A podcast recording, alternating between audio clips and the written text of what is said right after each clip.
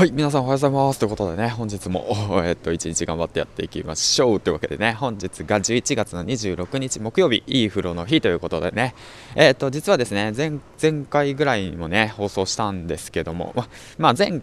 過去にね、放送したんですけども、センラジのね、ちいさんと一緒にね、いい風呂の日というね、イベントでね、えっと、企画の方をしました。はい、ということで、えっと、そちらにね、参加された方はね、ぜひとも、ツイッターのアイコンとね、えっと、いい風呂アイコンに変えて、そしてね、いい風呂、えー、いい風呂の思い出ですよね、を、えーと、ぜひね、ツイートしてほしいなと思っております。詳しい内容に関しては、ノートの方に書いてあるので、そちらの方をチェックしていってほしいんですけども、えー、とね、ぜひね、そちらに参加されてない方でもね、ツイッター上でいい風呂アイコン祭りとね、ハッシュタグをつけていただいて、でいい風呂のエピソードをね投稿してくださればちいさんがねそちらのツイッターの上のいい風呂のエピソードが良ければノートの方にねまとめてくださるのでぜひともねそちらのイベントの方にも参加してほしいなと思っております。はいということでね本日11月の26日いい風呂。あなたのねいい風呂の思い出をツイッター上に上げて皆さんとねいい風呂の思い出をシェアしていけたらいいかなと思っております。はいということで、えー、まあ、個人的にね、まあ、僕の話でなると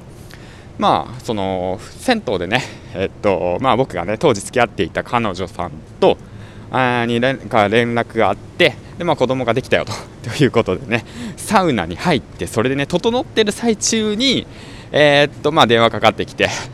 でも子供ができたということを知ったというその出来婚なんですけども出来婚を知ったのが銭湯だったっていうことでね。まあ、そういったエピソードがあるわけなんですけども、まあ、そういったね経緯があってからこそだからこそまあちいさんともねつながってこうやってねえー、っとまあ今もこうやって面白いイベントもできているのかなと改めて思っていますということでねまあいい風呂のイベントあいい風呂のエピソードだったのかなと思います。はい。まあ、そんな困難がありながらもなんですけども、まあ、個人的なことなんだけれども昨日ですね実はですね、まあ、少し、えー、っと